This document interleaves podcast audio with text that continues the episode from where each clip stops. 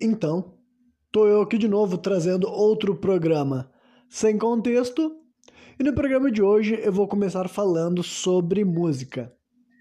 E a música que eu escolhi estar aqui compartilhando com vocês nesse dia se chama Thunder's Mighty Roar. Thunder's Mighty Roar quer dizer o rugido poderoso, sabe? Mighty pode ser poderoso ou termos similares a isso, sabe? Expressões, sinônimos dessa expressão, né? Mas o rugido poderoso do trovão, né?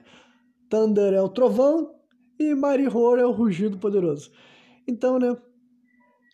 Enfim, e essa música é composta pela banda, é composta e interpretada pela banda Rhapsody of Fire, né? Não sei se a pronúncia tá Bohemian Rhapsody, Rhapsody of Fire, é, por aí. Né? É uma banda de power metal italiana. Hoje em dia eu acredito que eles não estão mais em atividade, ou se estão, modificou-se, assim. Eu sei que é uma daquelas bandas que teve treta entre os integrantes, separaram, depois tentaram fazer com alguns outros membros e tudo mais. Né? Enfim, mas eu não dou muita bola para esse lado todo. Eu, de vez em quando eu fico sabendo dessas informações, sabe? Mas não é um negócio assim que para mim faz tanta diferença. Realmente eu gosto mais é de me focar em ouvir as músicas e ver as músicas que eu gosto, né? Mas é uma música, é uma música, não, é uma banda que eu conheço há bastante tempo e essa música também, sabe? É uma daquelas várias bandas que eu conheci durante meu período de ensino médio.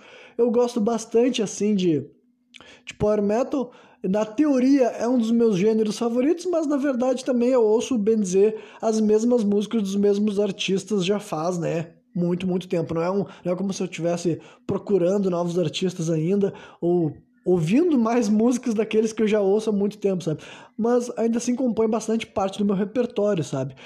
E principalmente, né? Quando eu digo repertório, não é um que eu toque, né? Mas é repertório que eu ouço. Enfim. E uma das razões pela qual eu sempre gostei bastante de power metal é que as letras costumam ser combustível para obras de ficção, né? Como eu já falei aqui algumas vezes, e até já trouxe outras letras de Power Metal falando que elas serviram como inspiração direta para eu escrever passagens ou criar conceitos que eu queria depois estar implementando nos meus livros e tudo mais, né? Essa música aqui não é diferente, embora ela simplesmente alimente já uma vontade que eu tinha desde criança, mas devo desenvolver melhor na segunda etapa desse programa, além da parte né, musical. Enfim, então, em primeiro lugar, antes de eu ler a letra dessa música fazendo aquela tradução, ela é uma música de 2004, né? Então tá fechando quase 20 anos já. E instrumentalmente falando, eu sou apaixonado por essa música, sabe? Uh, já mencionei aqui que eu não sou um cara que fico falando muito da parte técnica e tudo mais, mas quando eu penso em uma banda de power metal que eu, me encanta né, nessa parte instrumental e musical que eu ouço e fico, até hoje eu fico assim, caralho, isso daí eu acho impressionante, sabe? Mesmo não sabendo exatamente o quão difícil é para compor e também para tocar os instrumentos e cantar essas músicas, de modo geral, eu acho que era uma banda excelente, sabe? O baterista da banda Rapid Fire, eu acho que era um cara muito foda e tudo mais. Guitarrista, tecladista e tudo mais. Essa música aqui tem um solo com guitarra e teclado junto. A intro eu acho fantástica.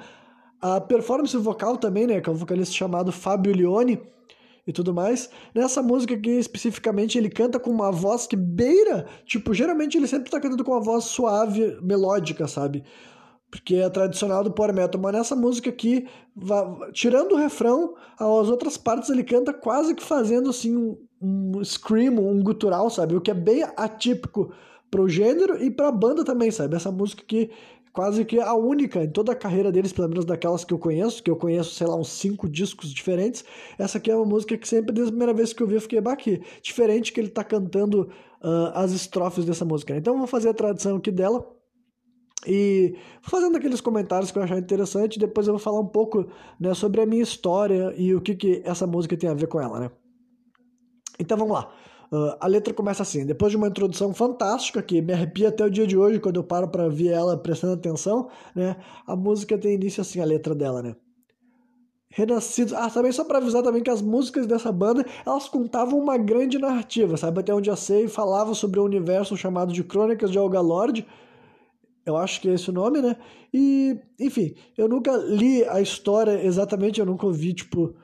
Eu não sei se todas as músicas têm que vir em ordem para saber toda a história, digamos assim, mas eu sempre parei para ver as letras, para ver as mensagens, para ver as, as expressões que estavam sendo ditas. E essa música que eu acho que mesmo ela falando de um cenário de ficção, é bem fácil tu trazer ela para a vida real de uma forma simbólica, digamos assim. E eu acho que vocês vão conseguir me entender. Então vamos lá. A música começa assim, ó. Renascidos de um caos ancestral, eles vieram para comandar o nosso planeta. A matriz é a resposta para os seus novos planos de terror. Né? Nesse momento ele está cantando com aquela voz que eu falei para vocês que é praticamente um gutural, sabe? Continuando. Uh, em milhões eles foram clonados com o DNA corrompido para conquistar a nossa liberdade e impor uma verdade esquizoide, né? Então parece assim, mesmo que seja uma banda de power metal que eles falam de um cenário de fantasia, essa primeira uh, estrofe isolada parece algo de ficção científica, sabe? Realmente eu não sei exatamente, especificamente do que, que ele está falando, né? Mas está descrevendo praticamente uma raça alienígena, né? Que foi clonada e está querendo dominar a liberdade das pessoas da dimensão deles. Então é algo bem doido, assim. Mesmo eu sabendo que isso aqui devia ser uma história de espada e magia e dragões, essa primeira frase eu acho extremamente sci-fi, digamos assim, né? E a segunda estrofe da música, ele canta assim, ó. Uh, isso aqui, na verdade, não é a segunda estrofe, é uma, um pré-refrão que ele canta, né? Aqui ele, já, ele tá com a voz padrão dele, digamos assim, sabe? E ele canta assim daí. Uh, uh, converse com a sua mente, digamos, né? Reflexão é, é o seu dom, a sua dádiva. Não deixe com que a massa confusa, é, não, com que a massa lhe confunda com a sua estupidez, né? Com a estupidez da massa, no caso, né?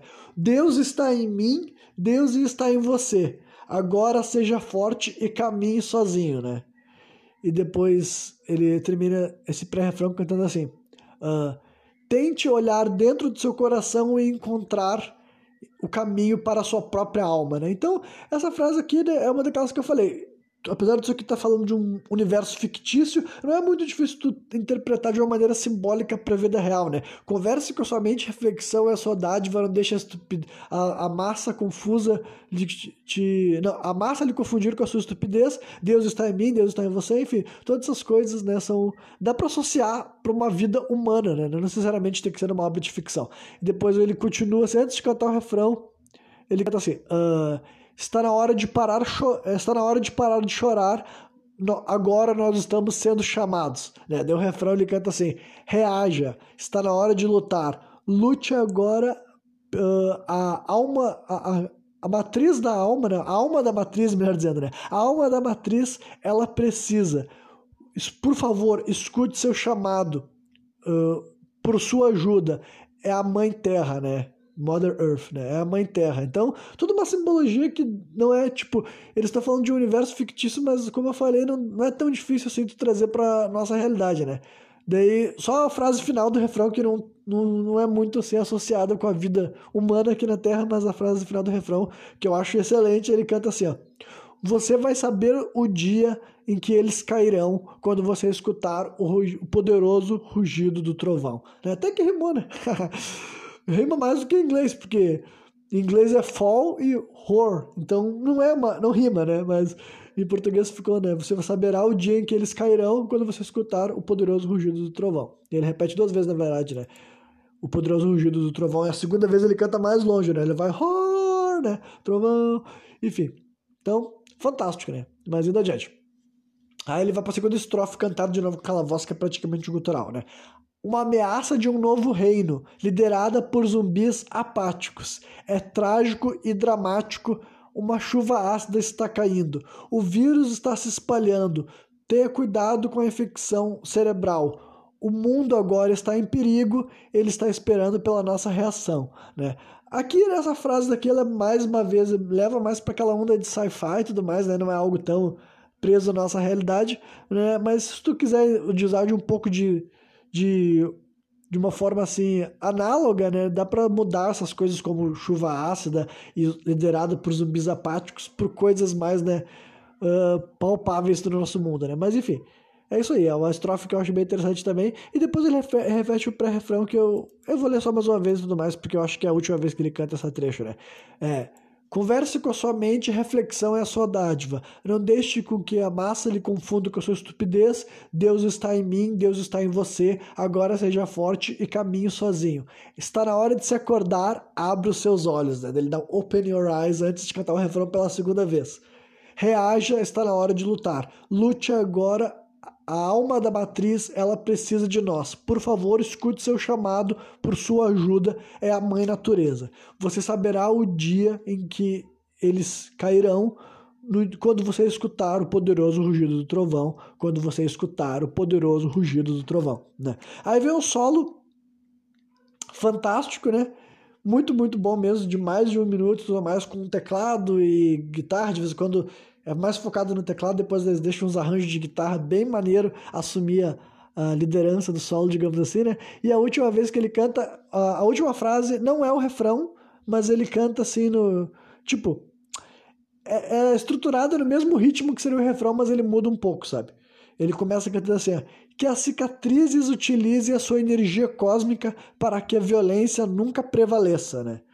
Você saberá o dia em que eles cairão quando você escutar o poderoso rugido do trovão. Né? Daí termina a música e tudo mais. Né? Na minha leitura não fica tão épico assim, mas olha, para quem não conhece Power Metal, eu te recomendo escutar.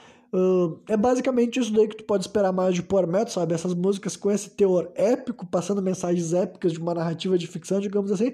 Mas essa música que eu acho excepcional por si só, sabe? Eu acho que é um ótimo representante do gênero e deve ser uma das minhas músicas favoritas dessa banda, que é uma das minhas bandas favoritas deste gênero. Então, de tudo isso, vou parar a parte musical, né? E vou falar o que que essa música assim, serviu como combustível para mim. Na verdade, não foi ela especificamente assim, mas essa mensagem né, do trovão, né? Tem outra música dessa banda que eu não vou ler a letra nesse exato momento, mas eles também têm outra música que também eu posso botar nesse mesmo balaio, né? Que é o nome da música Lord of the Thunder, né? Que quer dizer o Senhor do Trovão. Então, opa, foi mal, né? O Senhor do Trovão. Então, tanto a Lord of the Thunder quanto esse Thunder's Mighty Roar, essas duas músicas são elas foram gatilhos lá atrás, há, sei lá, 10 anos atrás, quando eu estava escrevendo meu primeiro livro, né? Para quem não se lembra, eu sou autor de literatura fantástica. Atualmente eu estou trabalhando no meu terceiro livro de uma franquia chamada Lágrimas Negras do Submundo. Eu já publiquei os dois primeiros livros em versão digital. Quem quiser adquirir, pode procurar no Facebook por esse nome, Lágrimas Negras do Submundo, ou procura no Instagram, rcpautor. Eu tenho um Instagram lá que eu não mexo, tá abandonado, eu não tenho muito saco para aquela rede social, mas ainda assim lá na minha bio tem o um link para tu poder adquirir a versão digital dos meus livros, né? O Lágrimas Negras do Submundo, livro 1 e o livro 2, né? A franquia não tem um segundo nome, é simplesmente livro 1, livro 2, e eu, atualmente estou trabalhando no livro 3. Mas, enfim, essa música, essas músicas assim, com essa temática de trovão me lembraram, assim, né, me reacenderam um desejo que eu tinha assim desde a infância, né? Como vocês sabem, eu sempre trabalhei o lado criativo na minha mente antes de ser um escritor, então eu sempre. O, um, esse conceito de personagens relacionado ao trovão e à eletricidade também, mas eu quero levar mais pro lado do trovão nesse exato momento, sabe? Sempre chamaram muita atenção para mim, porque eu sempre achei assim o poder do trovão bem apelão, sabe? Enquanto criança, quando eu via personagens tipo poder né, relacionados a isso, sei lá, a Tempestade do X-Men, ou Thor, ou, né, enfim, vários personagens assim nessa linha que uh, invocavam raios, né? Até em jogos, assim, até vou trazer até para outra referência para mim dessa ideia, era até em jogos de RPG, né? Para quem jogava Final Fantasy, por exemplo, tá acostumado com as magias elétricas que, que invocam um raio na cabeça do cara, e eu sempre achei assim, pô, um raio é muito apelão, né? E trazendo até para o lado científico da parada, tipo assim, da vida real, né? Realmente um raio é bem apelão, né? Imaginar algo que se move, vindo do céu, na velocidade da luz, tá ligado? E quando acerta em ti, te descarrega, uma, né, te dá uma descarga elétrica que pode parar o teu coração, queimar os teus órgãos, queimar os teus tecidos e tudo mais, né? Pode fazer isso com árvores, pode fazer isso com um monte de coisa né? Então, no, realmente, o poder, né? Se, alguém fosse capaz de invocar raios para abater seus inimigos, certamente esse alguém seria bem poderoso, né? Seria um, um, um ser humano, né? Ou um personagem, nem que seja, difícil de lidar. Então, eu quando eu me tornei autor de literatura fantástica, eu sabia que era só questão de tempo para eu elaborar algum personagem que fosse trabalhar com o trovão, e é basicamente dele que eu vou falar um pouco aqui, sabe? Uh, é um personagem que ele aparece desde o meu primeiro livro e, tipo, ele tem um, uma relação com outros personagens no sentido, assim, de que ele vai ser... Ele vai fazer parte de um trio, digamos assim, sabe?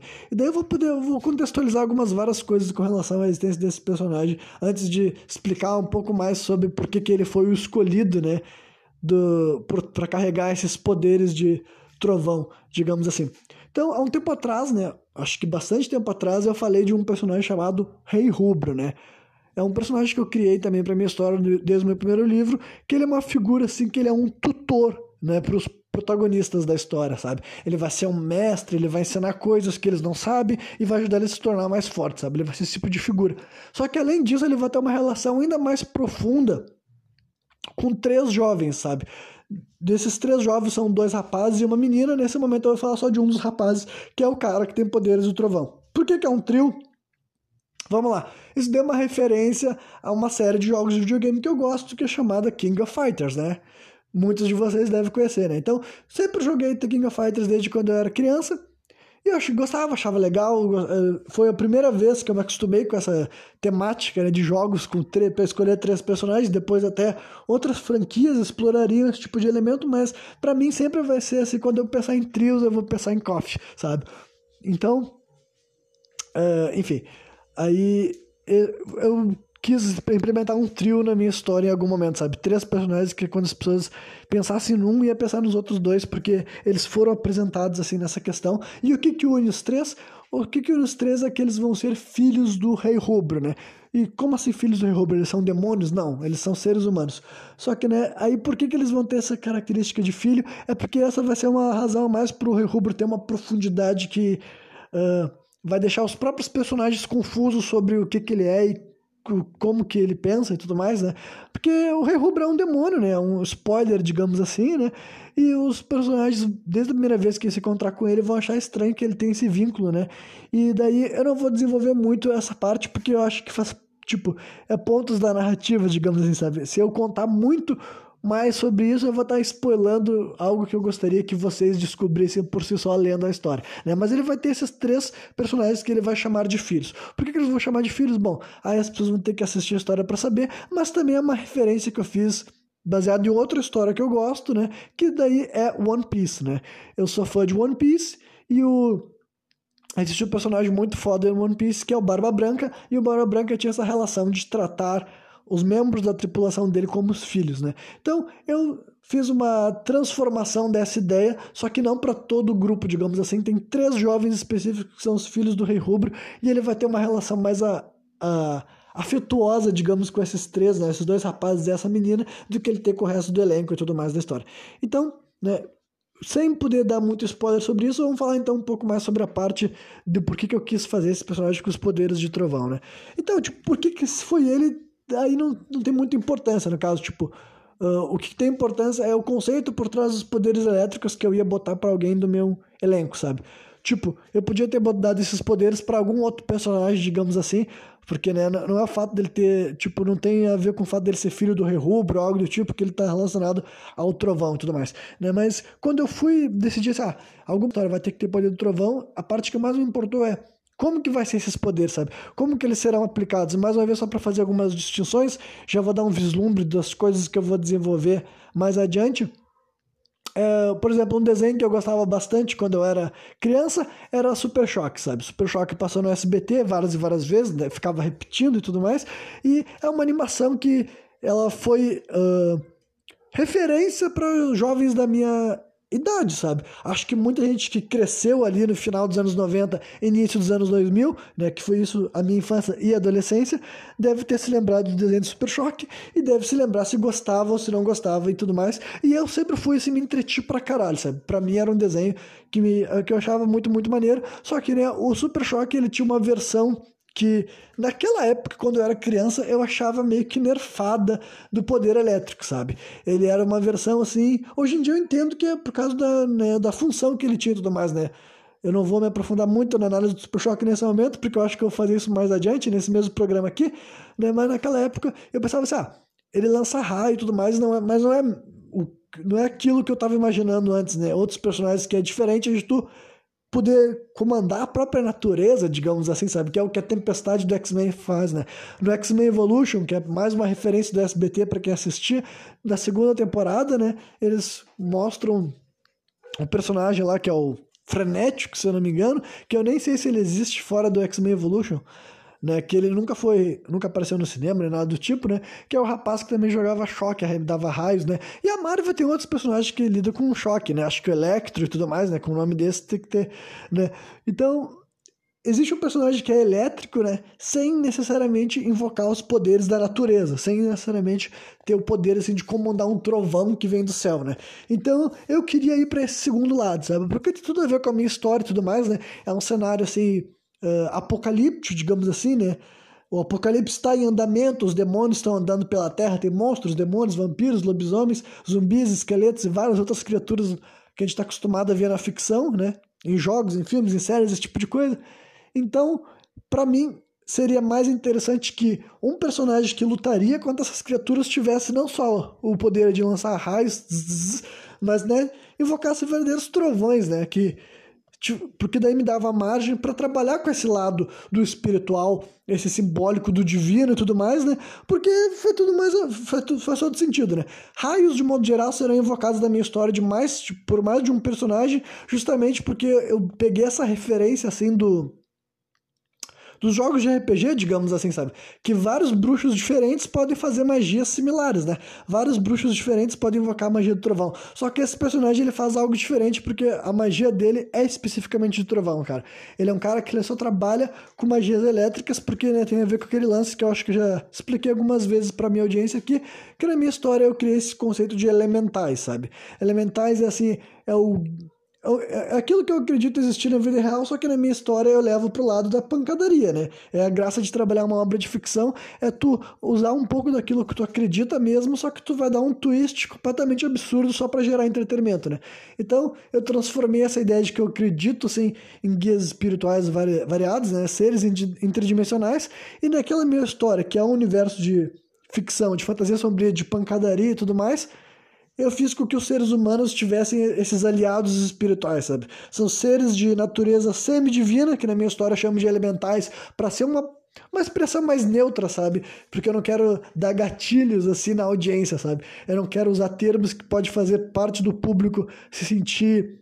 Uh, ofendido ou algo do tipo assim, entendeu? Então eu acho que elemental é uma palavra assim bem neutra, porque apesar de eu saber que também existem entidades reais que respondem por elementais e a minha versão de elemental não é exatamente a mesma versão de elemental da vida real, né? É um tipo de expressão que a gente está acostumado a ouvir em várias obras, né? Eu não sou a primeira pessoa na, na, na história do mundo a, a, a criar o um personagem na minha história, no meu universo, que responde por elemental. A diferença é que eu, na minha história, eu posso mandar, né? Eu posso dizer como é que funciona e tudo mais. Então, o elemental que acompanha esse personagem, ele é o elemental do trovão, sabe? Então, ele vai permitir que esse rapaz ele faça coisas similares ao protagonista da minha história, sabe? Que lá num um dos primeiros, primeiros programas que eu falei sobre a minha obra de ficção, eu falei sobre o meu protagonista e eu disse que ele tinha os poderes de luz, que eu tinha mais ou menos misturado os poderes de Lanterna Verde com um personagem de um jogo de RPG também, sabe?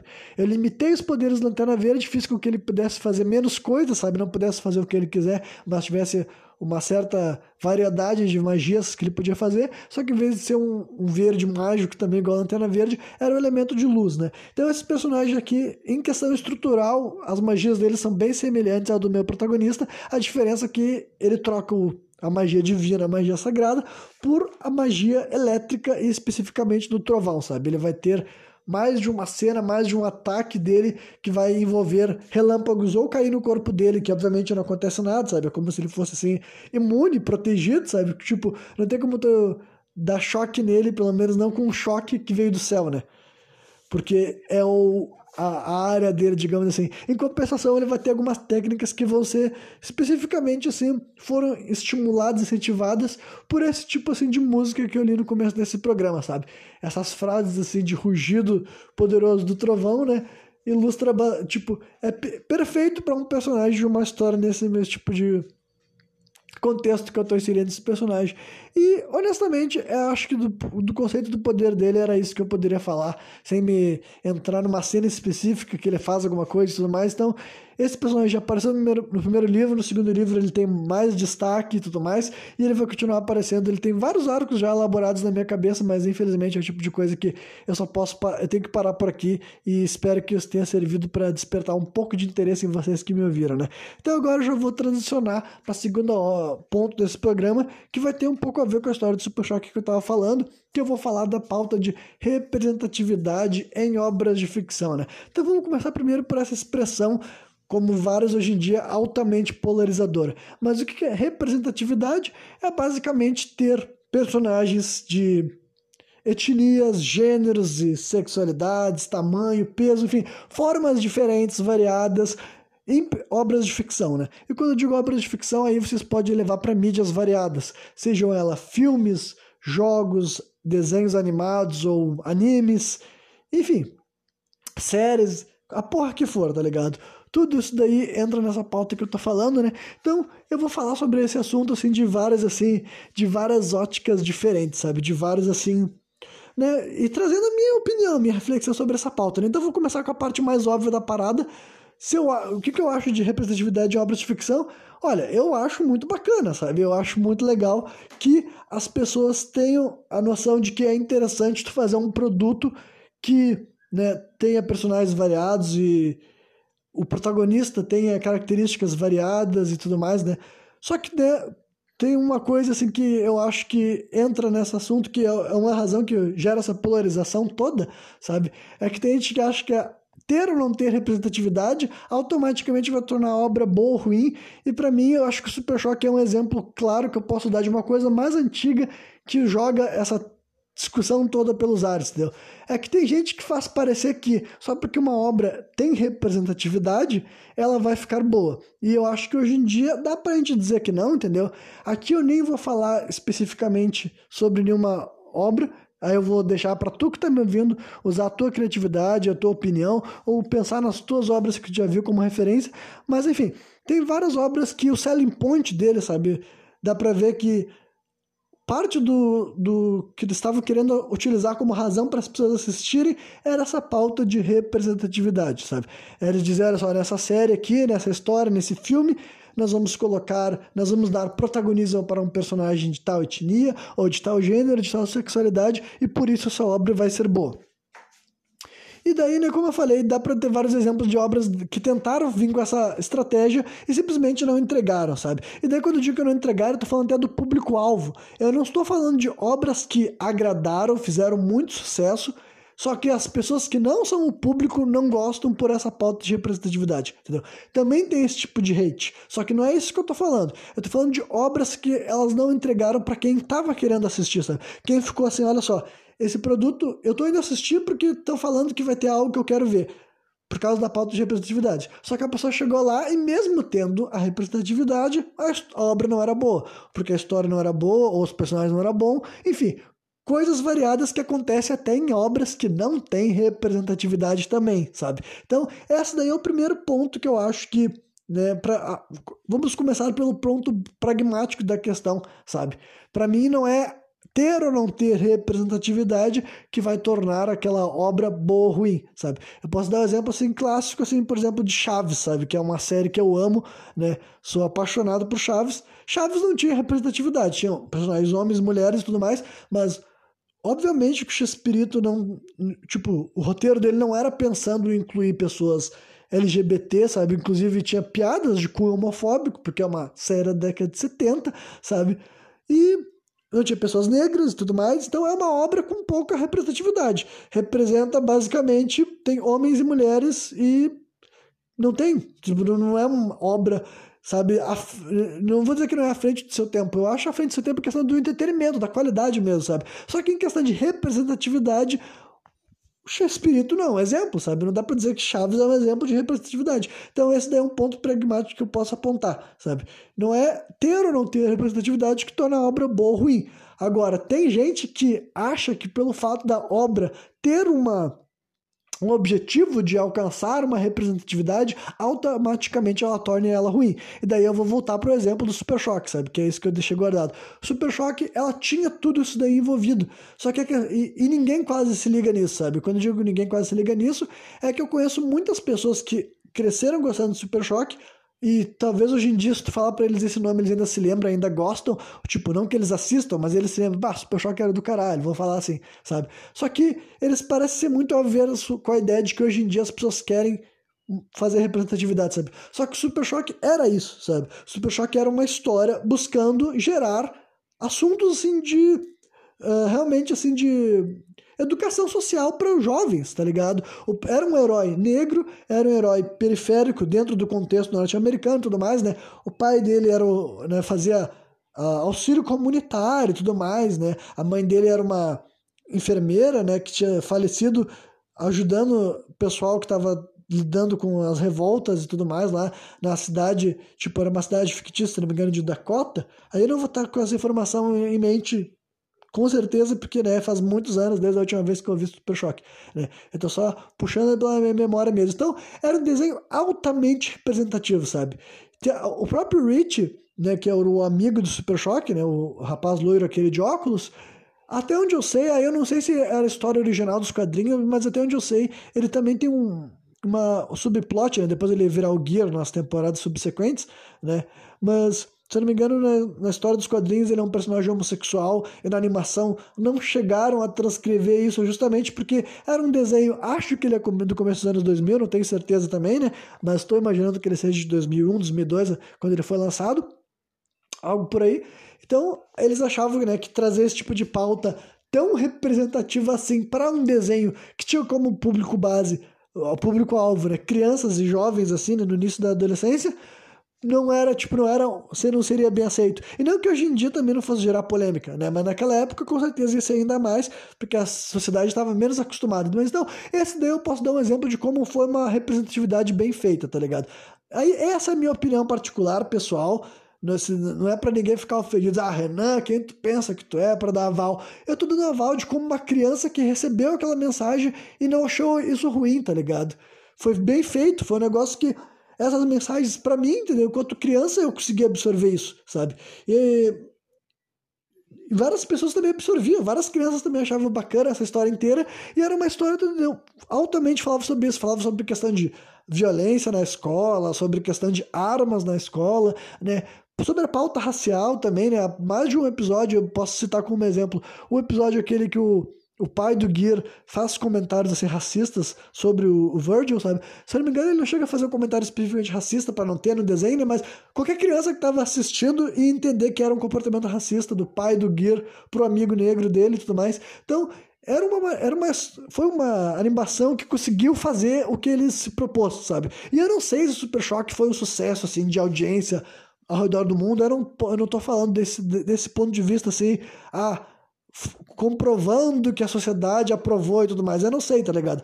Mas usando a minha vivência particular e outras crianças, né? Eu, ninguém reclamava de Super Choque, tá ligado? Eu não encontrava alguém no colégio e falava que eu gostava de Super Choque e a criança ficava falando, ah, não, esse desenho era muito lacrador, sabe? Não rolava esse tipo de coisa, justamente porque, entendeu? É o que eu tô falando, era uma animação boa, tá ligado? Ela tinha como objetivo fazer uma representatividade, trazer um herói negro, trazer essas pautas todas e elas ainda se apareciam na história, sabe? Tinha aquela outro episódio que eu posso citar como exemplo, é aquele que o Super Choque vai viajar para Nigéria, se eu não me engano, é Nigéria. Ou, eu não sei se ele, qual o país específico da África agora, sabe? Mas ele viaja para um país da África e depois ele conversa com o guia dizendo ah, que é a primeira vez que ele tá não, não tá se sentindo um rapaz negro, ele tá se sentindo só um rapaz, tá ligado? Porque, né, era uma forma clara, entendeu? As crianças também conseguiam, eu consegui entender essa mensagem, tá ligado? É um negócio que eu fico assim, nossa, do que, que ele tá falando, entendeu? Então, esse é o um exemplo que eu posso dar para vocês de um desenho bem antigo e para provar que não é o fato de uma história estar se propondo, ela, tipo, no projeto dela, ela querer passar mensagens que incluem a diversidade, incluem representatividade na história, e isso não pode ser recebido, não pode ser bem feito. A questão é que, na minha opinião, nem sempre é conquistado, tá ligado? Na minha opinião, nem sempre o projeto é feito de uma maneira que eu acho que conseguiu atingir todos os objetivos. Talvez a representatividade tenha sido alcançada, só que agora, além da representatividade, ter um personagem carismático, ter um enredo interessante, ter, enfim, tudo que encaixava. O Super Choque eu posso usar como exemplo clássico para mim, porque para mim é simplesmente um desenho foda, sabe? Para mim não tem ifs and maybe, sabe? Ele é um ótimo desenho de uma época que a DC tava fazendo vários desenhos fodas, sabe? E ele tá junto lá como qualquer outro desenho da DC daquele nível, sabe? Com trilha sonora excelente, com um personagem interessante, abertura icônica, enfim, o elenco de apoio também funciona. É uma animação que para mim, né, tá, configura entre as grandes animações que eu tive o prazer de assistir assim, da minha geração, sabe? Assim como assisti coisas mais antigas que eu e depois, né, coisas que foram saindo depois que eu fiquei adulto, essa daí foi parte da minha infância, início da adolescência, e esse daí posso dar um exemplo que eu acho muito bacana. Mas agora eu vou avançar um pouco mais, né, nesse assunto de representatividade, sabe? Esclarecido que eu acho muito bacana, que eu acho assim, muito interessante que as histórias, tipo, que tem gente tentando assim, olha, eu vou tentar fazer uma história que além dela ter uma narrativa maneira, além dela ter personagens interessantes, além dela ter tudo que uma boa história precisa ter, eu também vou incluir uma pauta relacionada a representar pessoas diferentes nessa história, sabe?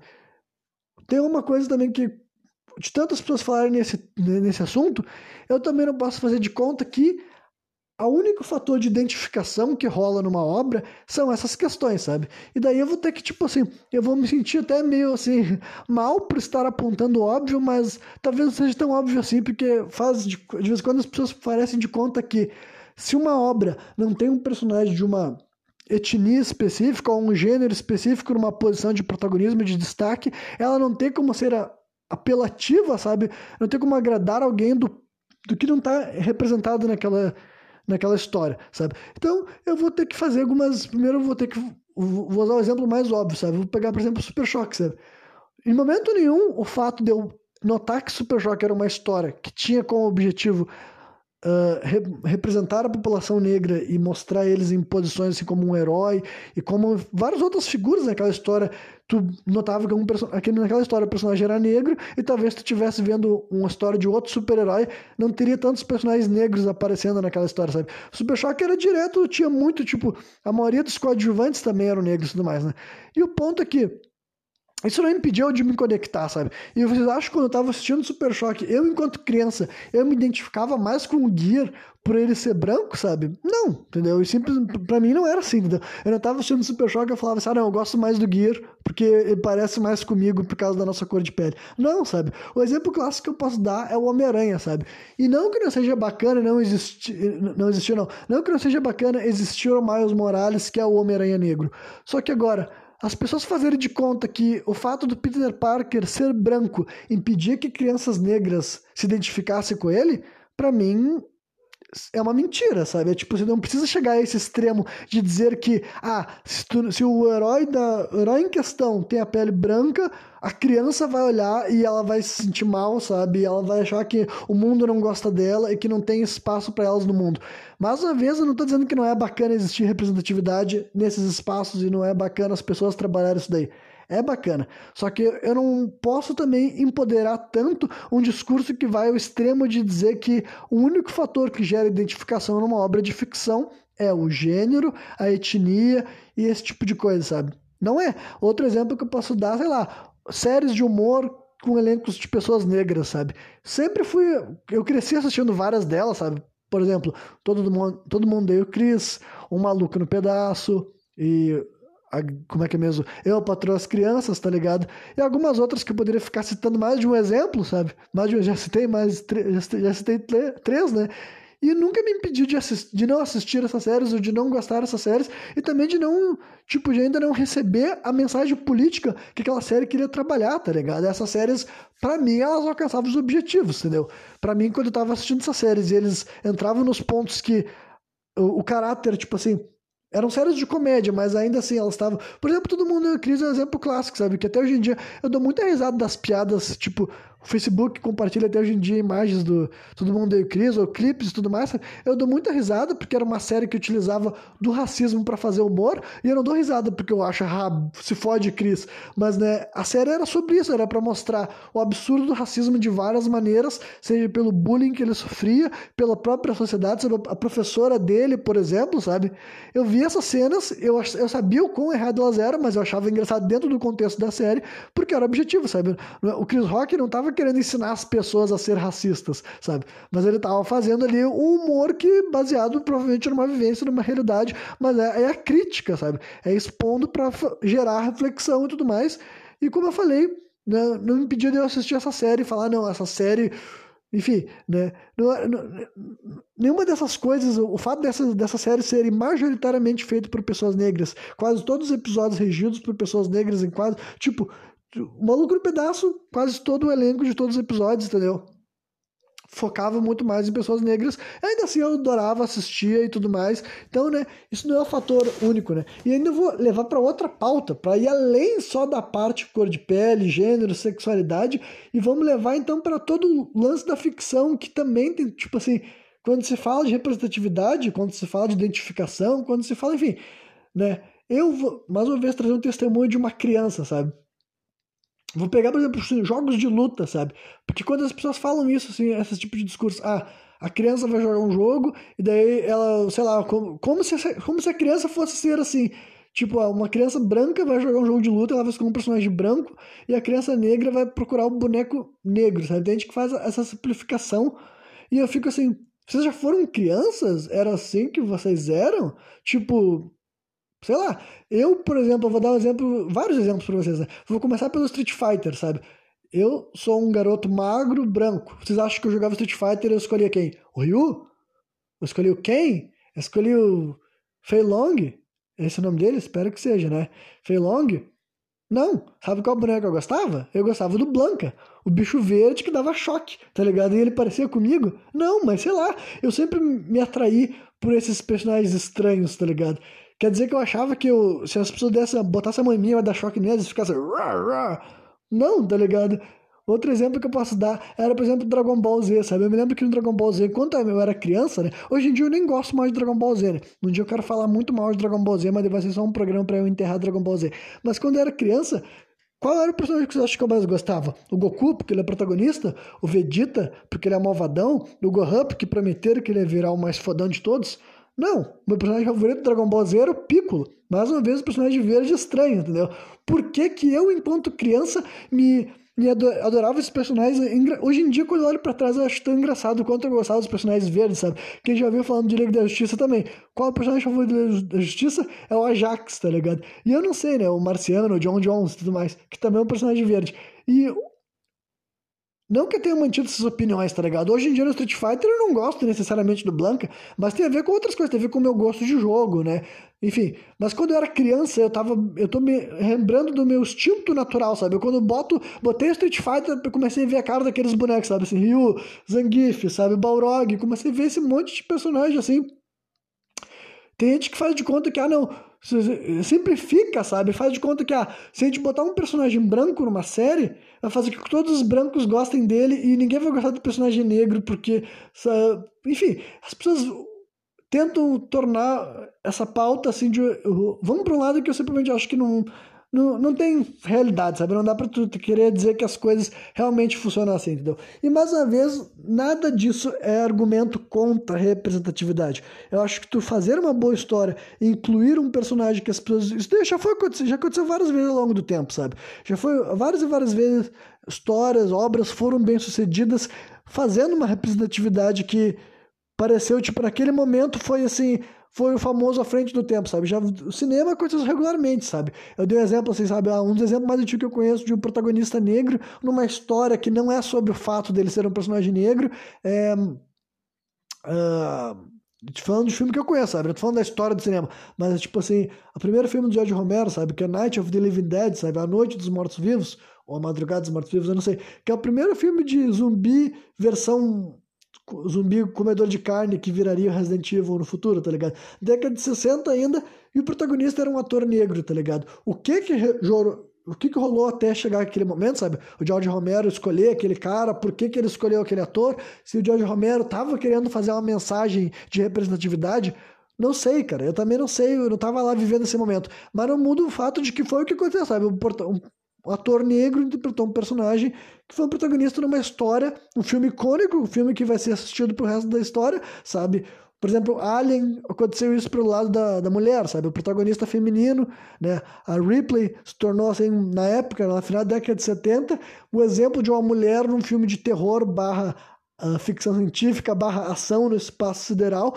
É um, é um papel que muito facilmente poderia ter sido dado para um personagem masculino, só que não, vamos botar uma mulher porque vai ser bacana, entendeu? Vai ser interessante, vai ficar maneiro, vamos colocar aqui, entendeu? Então, tem vários exemplos da história do cinema, das séries, de, enfim, de tudo, que passos relacionados à representatividade foram tomados e foram interessantes e foram bem implementados e foram bem aceitos, entendeu?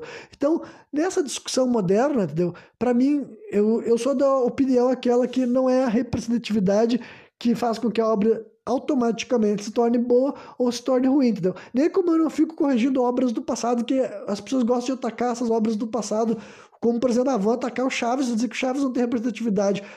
Tudo bem, essa pode ser a tua opinião, mas isso não vai ter peso para mim, tá ligado? Não adianta as pessoas se descabelar e rolar no chão, ficar doido e dizer, ah, não, tu não pode assistir essa série, sabe? Tu não pode gostar dessa série porque essa série não tem representatividade. Eu entendo, tá ligado? Eu, né, eu acho bacana incluir representatividade. Só que agora né, eu não vou deixar de gostar de algo que eu sempre assisti antes desses assuntos estarem alta, sabe? Lá na década, foi feito na década de 70, o bagulho enfim, então, né, essa é a opinião que eu tenho, assim, sobre essa questão da representatividade nesse ponto, sabe? Eu acho um bagulho bacana, eu acho que pode ser implementado de várias maneiras fodas, e várias histórias já fizeram isso e vão continuar fazendo, sabe? É um, é um assunto que eu acho fascinante. Só que, ao mesmo tempo, eu não posso fazer de conta que, né, a identificação rola só por esse fator, tá ligado? Eu não acho que só porque tu incluir um personagem com uma, um certo gênero, ou, lá, uma sexualidade, sabe? Vamos fazer uma história que o protagonista é um personagem bissexual. Eu não acho que isso daí vai ser razão para essa história ser automaticamente boa, emplacar. E eu também que isso não é razão, tipo, porque o público bissexual vai assistir essa história e vai pensar assim, nossa, eu vou adorar esse personagem só porque ele é bissexual, tá ligado? Assim como, né, como eu dei exemplo aqui, quando eu botei o Street Fighter pra rodar, eu fui lá escolher o Gaio, porque ele era branco e loiro. Ah, ele é branco e loiro e camiseta do exército, então ele é foda. Tipo, não, tá ligado? Me dá o bicho verde que dá choque, né? Por isso que eu gostava do jogo, jogo de Street, Fighter da Capcom, que eu gostava bastante quando era criança, era o Darkstalkers. Porque no Darkstalkers era só bicho feio, sabe? É um jogo que tinha lobisomem do de Kung Fu, era múmia, era homem, homem sapo da Amazônia e enfim, e ciborgue, e esqueleto não, né? Esqueleto barra zumbi do mal, e sucubos, e vampiro, enfim, era só monstro, monstrengo, então naquele jogo lá eu me senti em casa, falei, ah, aqui tá, aqui encontrei a minha família. Mas enfim, eu acho sim que é algo bacana, sabe? Pensar em, né? Tipo, quando digo que eu acho é algo bacana, eu quero dizer assim que rolar esse lance da representatividade é algo interessante, ainda mais quando rolasse por questões assim, naturais, no sentido de a pessoa está criando conteúdo e ela já pensa assim, ah, vai ser bacana se eu criar um conteúdo e dar representatividade para certo personagem, para certa etnia, para certo gênero, sabe? Mas, ao mesmo tempo que eu entendo que isso daí não, não, não dá para fazer de conta que esse é o fator final que vai fazer com que as pessoas se identifiquem, sabe? Sei lá, tem tantos exemplos que fica até meio que pode, pode parecer óbvio, mas como né, eu querendo ou não, isso se torna ponto de discussão, né? Tem um monte de gente que faz críticas a uma obra pelo fator de representatividade, ao mesmo tempo que tem gente que endeusa também, né? Tipo, que faz com que uma obra que não tinha representatividade por várias questões, né? Porque provavelmente não foi idealização, a pessoa que pensou estava criando, compondo o elenco, comprando a narrativa e tudo mais, ainda mais em outras épocas não estava pensando nessa pauta, né? Então, e, e, a pessoa pensa, ah, se não tem representatividade, eu vou atacar a obra como inteira fazer de conta que a execução não ficou boa, sabe? Enfim, eh, mas um exemplo que eu ia dar, por exemplo, é o Batman, sabe? Que é um super-herói que não tem identificação com praticamente ninguém, sabe? Ah, o Batman é o homem branco, heterossexual. Beleza, é um personagem branco e heterossexual. Só que agora, se, se identificação de representatividade tem a ver com outras características sobre aquele personagem, né? O cara é um bilionário, órfão, sabe? Que se fantasia deu. E mesmo assim é um dos heróis mais populares, assim, de todos os tempos, sabe? Eu, particularmente, não gosto do Batman, não sou fã do Batman, justamente por não ver muita graça em todos esses elementos, sabe? Eu não vejo nisso, assim... Eu, eu acho tão... para mim é realmente bizarro quanto, apesar do tempo passar, essa figura não sai de moda, sabe? As crianças eu até entendo, sabe? Justamente por isso que eu falei que, com certeza, uh, não, não que não haja crianças que não gostem, que não se apeguem, tipo assim, ah, tem muitas crianças que podem ter se encantado com Pantera Negra, sabe? Um super-herói negro na Marvel. Mas, ao mesmo tempo, eu aposto que tem várias outras crianças que ainda, assim, gostam mais do Batman, sabe? E na cabeça da criança não foi o fator, assim, não foi simplesmente identificação pelo cor, pela cor de pele que fez com que ela identificasse naquele personagem favorito dela, o que ela mais curte, que ela acha mais interessante, sabe? Então, tipo, o Batman é isso aí, um grande sucesso do herói mainstream, sabe? O super-homem que nem ser humano é. Então, eu acho que é meio Tipo, uh, eu, eu acho que realmente mais assim, se tornou mais uma pauta que se tornou saturada e meio tosca, se fica só nessa superficialidade, sabe? De tratar a representatividade de uma maneira tão óbvia e tudo mais. E que nem eu disse, infelizmente ao longo do tempo teve esses exemplos, assim, sabe, de obras que tentaram se vender justamente através disso, sabe? Várias outras obras fazem isso de uma maneira que fica tranquilo, sabe? Eu vou dar alguns exemplos. Recentemente falei daquela série do Pacificador, sabe? Que mesmo o protagonista sendo um personagem branco, eles incluíram representatividade na série, que hoje em dia tu, tu, é normal tu ver uma série e tu ver que, ah, vão colocar outros tipos de pessoas ali no meio. É questão assim de cor de pele mesmo, e tamanho, tipo físico também, sabe? E esse tipo de coisa vai, vai ser incorporada na narrativa e talvez nem tire foco. Para falando bem especificamente, tinha uma coadjuvante ali naquela, naquela série série, que era uma mulher negra, lésbica, sabe? E gorda. Então, tipo assim, todas essas coisas daí já entra nessa pauta. O diretor é bem provável que pensou: olha, vamos colocar esse tipo de personagem na história do pacificador, porque vai ajudar a humanizar ele. Por que, que vai ajudar a humanizar ele? Porque na história daquela série, né, que é uma série, só para falar para quem não sabe, é basicamente um anti-herói que tá se convertendo para herói naquela série, sabe? A série solo do pacificador, que é um personagem que foi. que existe nos quadrinhos, mas para nós essa versão do James Gunn foi introduzida né, no último filme O Esquadrão Suicida e tal, do ano passado. Enfim, então o pai do, desse personagem, ele era um personagem uh, nazista, sabe? Nazista, racista. Na história mesmo isso é especificamente mencionado e mostrado e sinalizado. Enfim, o personagem dele, o pai dele era essa figura. Então, acharam que era uma maneira interessante de mostrar ele tendo uma relação, tipo assim, a parceira dele, sabe? A pessoa que se aproxima mais do lado dele, assim, uh, e questão assim, de realmente criar um vínculo de amizade nessa, nessa série. Tem outro personagem também que é um cara que é um que trabalha junto com ele, digamos assim, mas realmente ela mesmo já ele até no final dessa última temporada, spoiler sem contexto, né? Ele fala para ela, não conta pro fulano, mas eu te considero a minha melhor amiga, sabe, minha melhor parceira e tudo mais. E tudo. Então era uma coisa assim que surtiu efeito, sabe? Era um negócio que faria sentido incluir assim, nossa, se esse personagem tem uma eh, que o pai dele era esse monstro, né? É um vilão, especificamente com essa questão dele ser um suprema, mais do que um supremacista, né? Um racista e tudo mais, né? isso estava lá colocado na série, ele tem esse pai, ele tem esse relacionamento mais profundo com essa personagem, que é uma mulher negra, lésbica e tudo mais, mostra que o quão diferente ele é do pai dele, sabe? O quão ele não é da, a farinha do mesmo saco, digamos assim, do que o pai, do que o cara que deu a luz para ele, entendeu? Né? Não deu a luz né? só necessariamente a mãe dele que fez isso, né? Mas contribuiu com o material genético dele, digamos assim, sabe? Então, essas coisas que eu falo, sabe? As pessoas terem boas ideias de incluir esse tipo de elemento numa narrativa, eu acho super bacana, sabe? Mas enfim, deixa eu ver se tem alguma outra coisa que eu posso mencionar sobre isso. É, eu podia concluir essa pauta sobre isso aqui agora.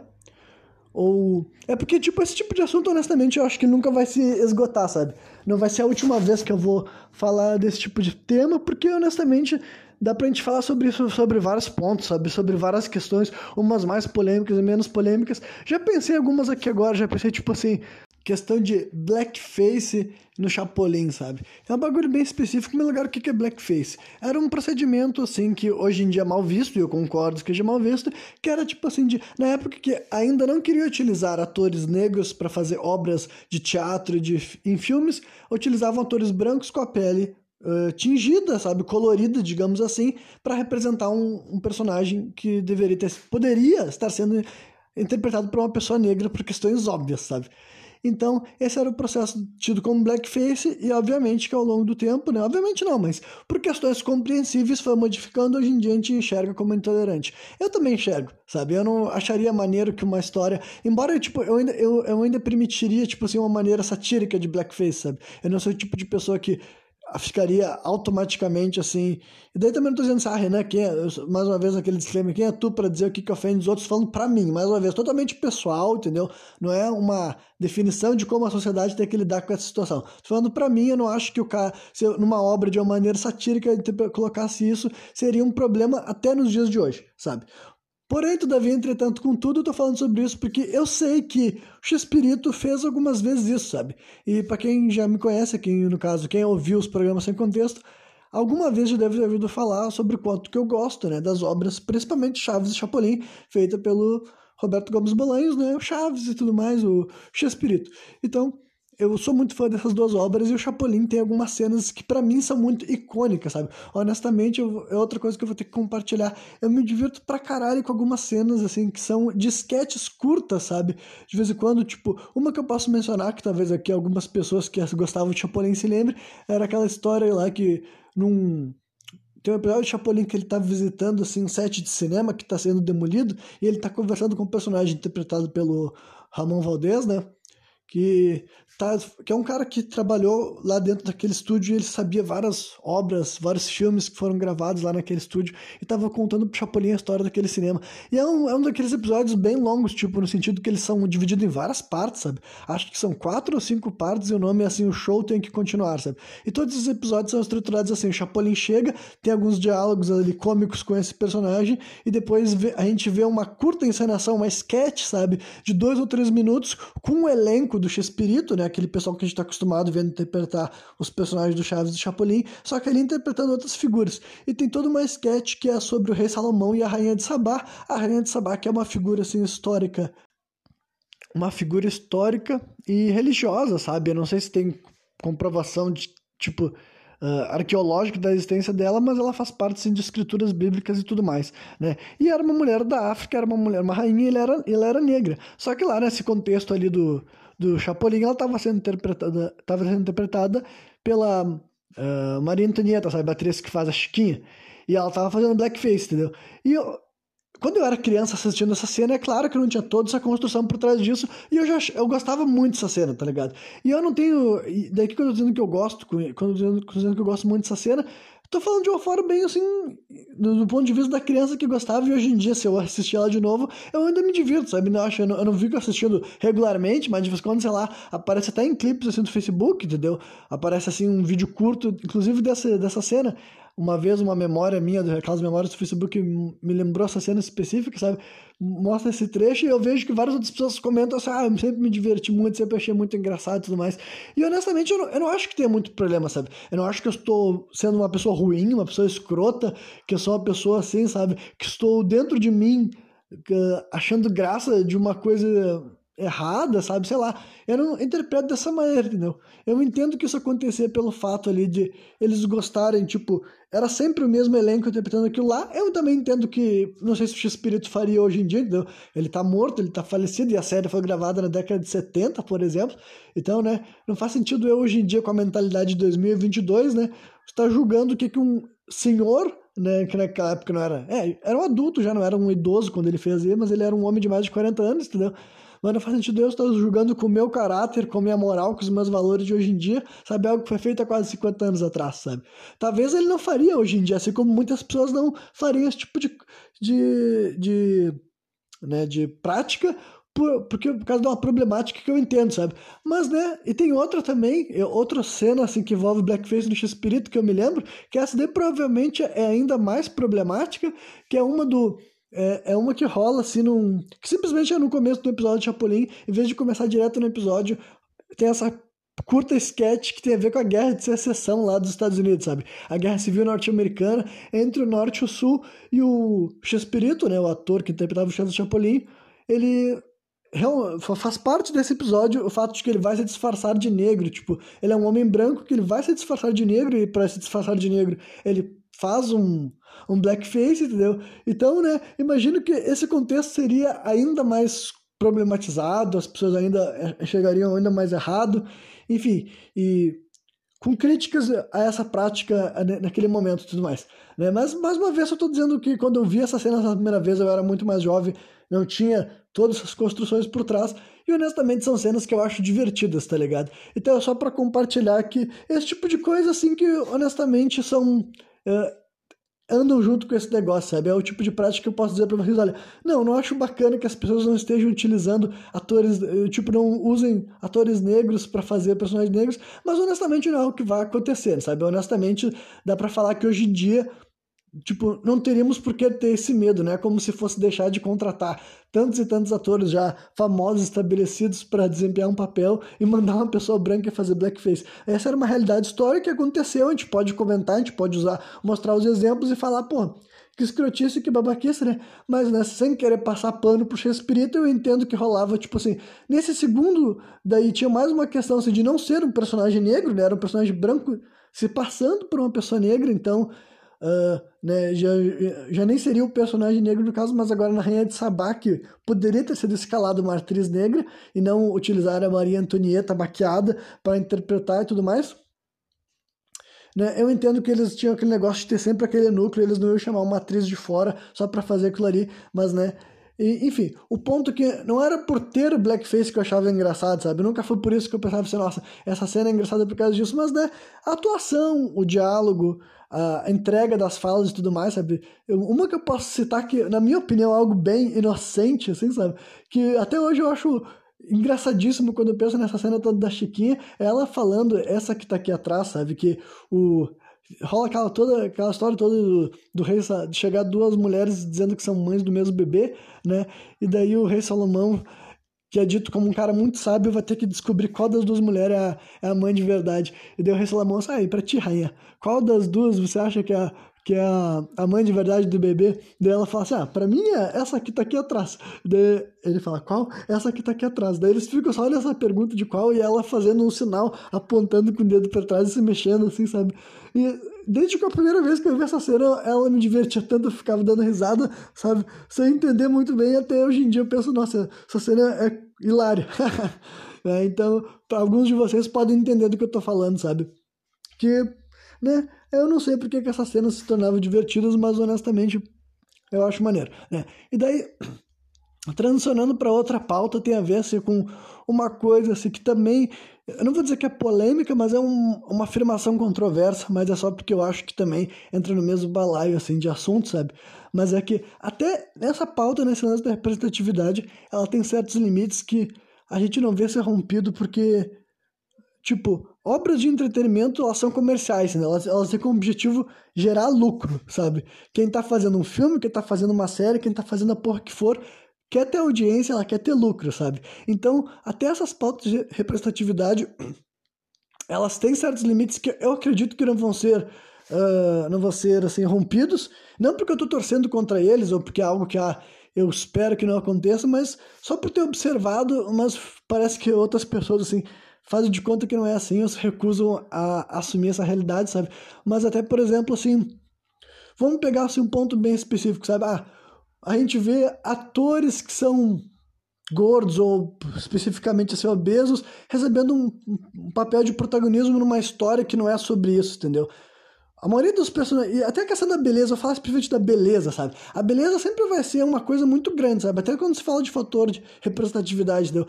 Quando atores negros estão ganhando destaque, estão ganhando protagonismo, a maioria desses atores negros são homens muito belos, sabe? De um, um novo padrão que é, é aceito e tudo mais, e é visto como belo, e é visto como o galã, sabe? Então, tudo, até as pautas da representatividade dentro da obra de ficção, ela tem certos limites que elas não vão ser rompidas, sabe? Dificilmente, tu, dificilmente não, eu, eu, acredito que não vai acontecer, mais uma vez, não é porque eu torço ou não torço, mas tu não vai ver, assim, obras, esses grandes sucessos, esses grandes blockbusters, é uma obra como toda outra, sabe? Digamos assim, um filme de ação, sabe? E quando eu digo ação, pode ser ação variada, pode ser tanto ação de correr, atirar, né? Ou enfim, ação medieval, não, não vamos pegar ah, vamos colocar um personagem como protagonista, ele vai ser obeso e não vai ter. A história não vai gerar nenhum entorno no fato dele ser uma pessoa obesa, sabe? Vai ser só um filme, vai ser só uma história, vai ser o Witcher, sabe? Peça no Witcher. Vamos fazer o Witcher, só que em vez de colocar o Henry Cavill, é um ator muito gordo, muito acima do peso, sabe? Essas coisas não vão acontecer, sabe? Ou um ator especificamente muito feio também, sabe? Ator feio a gente se acostumou já. Quando que tu vê o ator feio, geralmente era em filme de comédia, sabe? era os protagonistas de filme de comédia que podiam se dar liberdade de não serem galãs. E é claro que tem variáveis e é claro que tem exceções e é claro que ainda mais hoje em dia, sabe, para vários filmes, para vários papéis, sabe? Não é o, o, personagem visto como galã e para as mulheres também, entendeu? A mulher extremamente bela não necessariamente tem que ser escalado. Tem vários papéis, inclusive, que tu sabe que ele tá, a pessoa está sendo escolhida ali por essa questão assim da aparência dela não ser vista como be bela, sabe? E daí, esclarecimento também eu tô atribuindo o meu valor de belo, mas eu acredito que todo mundo tem o seu, sabe? Eu não sou aquela pessoa que vem com aquele papo de que todo mundo é bonito, todo mundo tem a sua beleza, todo. Tipo, eu acredito que todo mundo tem a sua beleza, sabe? Mas agora eu acho que não é. As pessoas não estão em igualdade, tá ligado? Então, essas afirmações podem parecer opostas, sabe? Pode dizer, ah, Renan, tu acha que todo mundo tem a sua beleza? Eu acho que todo mundo tem a sua beleza, mas elas vão ser avaliadas de uma maneira assim. Tem gente que eu defino assim que elas são belezas de maneira. Elas são bonitas de maneira óbvia. Esse é o ponto, sabe? São as pessoas que conseguem, inclusive, sabe, comercializar a sua estética, entendeu? Elas conseguem fazer com que a aparência dela agregue valor ao produto que elas estão participando, entendeu? Isso é um bagulho que é, existe tanto e eu as pessoas negarem me incomoda porque daí tu, quando tu nega isso, em primeiro lugar, tu desmerece todo um pessoal que não tem aquela beleza óbvia e essa é uma das coisas que impede elas de agregar o mesmo valor ao produto que elas participam e também tu faz de conta que aquela pessoa que está chegando lá está chegando lá unicamente pelas outras características e a beleza óbvia dela não é uma das características que está ajudando ela a estar naquela posição também, sabe? Então é o tipo de coisa que para mim não dá para negar. Existem esses termos, existem esses padrões, porque honestamente dá um retorno financeiro, tá ligado? E eu não acho que um diretor de cinema, um diretor de uma série, sabe? Até por exemplo a Netflix, que é uma, uma um estúdio que as pessoas acusam bastante de tentar forçar representatividade, sabe? A representatividade que a Netflix faz, e que eu ainda acho que ela, eles tentam fazer sim, entendeu? Ela nunca vai extrapolar certos limites, embora de vez em quando não seja bem sucedida, sabe? Eu posso dar um exemplo. Aquela série do Resident Evil foi da Netflix, é que eu sei que recentemente saiu uma série do Resident Evil, só que falaram tão mal. Tipo, estava falando mal do, do, do elenco, dessa, quando estava fazendo escalação do elenco e tudo mais, já estava rolando esse debate desse tipo de assunto que eu falei aqui, sabe? Gente que estava ficando puta porque o elenco não estava atendendo as expectativas e outras pessoas criticando essas pessoas que ficavam putas por estarem se preocupando com a etnia do elenco que ia representar os personagens, todo esse debate, só que depois que a série saiu, as críticas estavam sendo severamente assim, muito, muito ruim, sabe? Eu não vi, inclusive, ninguém falando bem, sabe? Depois que a série foi lançada e ela já foi cancelada e tudo mais. Mas enfim, eu não sei se a série do Resident Evil é da Netflix. Mas deu um exemplo que dá pra ver que o, o pessoal tava trabalhando pensando na pauta de representatividade, tipo, ah, vamos escalar certos atores para fazer certos personagens que estavam destoando do estereótipo do Resident Evil, sabe? Porque, né, o Resident Evil, para começar, é um jogo feito por japoneses, entendeu? Então, não é como se fosse é, é o japonês fazendo um bagulho, na minha opinião, sabe? Só fictício, sabe? E eles foram pro estereótipo norte-americano da parada. Mas, né, eles não quiseram ir para aquilo lá quando foi gravar a série. Não falaram, ah, não, não vamos botar uma mulher branca chamada Jill Valentine, um cara branco chamado Chris Redfield, sabe? Os nomes super clichê, sabe? Redfield, Valentine, o Leon Kennedy, sabe? Não, não vamos participar desses personagens, sabe? Albert Wesker. Não, vamos dar pessoas brancas. Não vamos querer trazer isso para uma série de hoje em dia. Vamos ir para outro pessoal, você escalar um novo elenco. Só que não adianta ir para esse lado todo se a série não agradou a ninguém, tá ligado? Nem o público dos jogos, porque não estavam fazendo nada que agradasse o público dos jogos, e nem o novo público que não conhece os jogos originais e foi sei lá quem é, quem seria a pessoa que assistiria Resident Evil se a pessoa não gosta dos jogos, mas enfim, aí a pessoa foi assistir ainda assim e também não gostou, porque provavelmente não era uma boa série, provavelmente não tem coisas interessantes, mas né, só pra deixar bem claro, eu não assisti, quem sabe eu tô errado e a série é incrível, mas não foi isso que eu fiquei ouvindo, né? E, por exemplo, assim, vou dar Sex Education, é uma série que eu assisti e eu gosto, tá ligado? Eu acho Sex Education uma série maneira, eu não vou falar muito sobre ela, porque ela ainda é uma série nova, moderna, então, tipo assim, quem quiser assistir, né, e eu não quero estragar, não quero spoiler aqui do nada, mas é um exemplo que eu posso dar, assim, que usaram da representatividade de maneira interessante. Tipo, uh, não vou dizer que não é forçado, mas é que a série é forçada, sabe? O nome já diz, Sex Education. Então é uma série que vai estar, assim, focada para lances sexuais, entendeu? Para dramas sexuais. Esse daí vai, tu espera que a narrativa tenha essas cenas, então dessa, desse ponto de vista é uma série forçada, mas eu não me importo, né? Porque eu tô assistindo uma série sabendo desse, dessa intenção, vai ter dramas adolescentes relacionados a isso. Só que ao mesmo tempo, o que, que é novo nela, digamos assim, é que ela traz esse lance da homossexualidade, bissexualidade, pansexualidade, assexualidade. Tu vê que eles fazem questão de trilhar todos os caminhos, que é uma questão assim moderna, entendeu? Mas eu não acho que eles quererem fazer por isso atrapalhou a série, porque enfim, foi pensado, entendeu? foi bem pensado colocar tudo isso e não, não atrapalha o fluxo, não deixa menos divertida, não deixa menos interessante, sabe?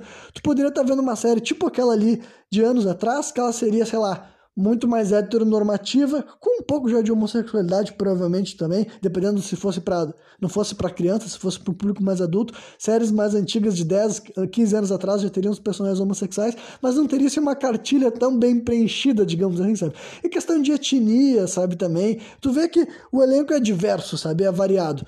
Mas ainda assim, essa representatividade ela não é tão absoluta assim como as pessoas fazem de conta que vai ser, sabe? Uma obra comercial nunca vai realmente colocar um elenco como se fossem pessoas normais, entre várias aspas, entendeu? Ah, as pessoas que estão olhando aquele filme são anormais? Não, não são, mas né? Pra tu compor um elenco, já tá dizendo, é um elenco, tu tá selecionando a dedo quem vai estar ali.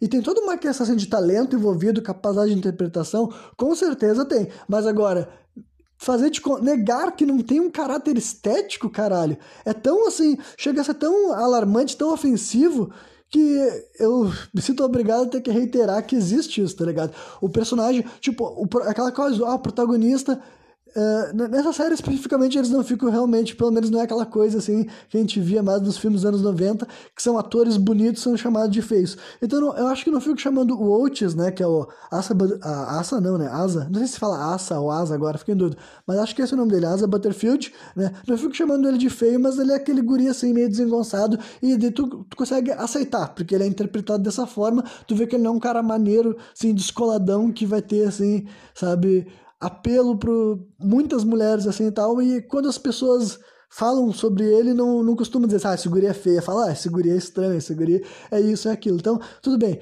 eles conseguiram articular melhor, entendeu? Mas então, uma das características que eles colocaram naquele personagem é que eles queriam que fosse um ator com uma aparência de certo nível, certo padrão estético que seria aceito por um papel de protagonista, sabe? E o mesmo vale para todos os elencos, sabe? As meninas que foram colocadas ali, tanto as magras quanto as mais gordas, ah, botaram algumas personagens mais gordas porque queriam incluir representatividade, sabe? Aí vai para pessoas negras e tudo mais, de todas as etnias, sabe? O privilégio estético, ele vem junto com esse lance da, da representatividade, sabe?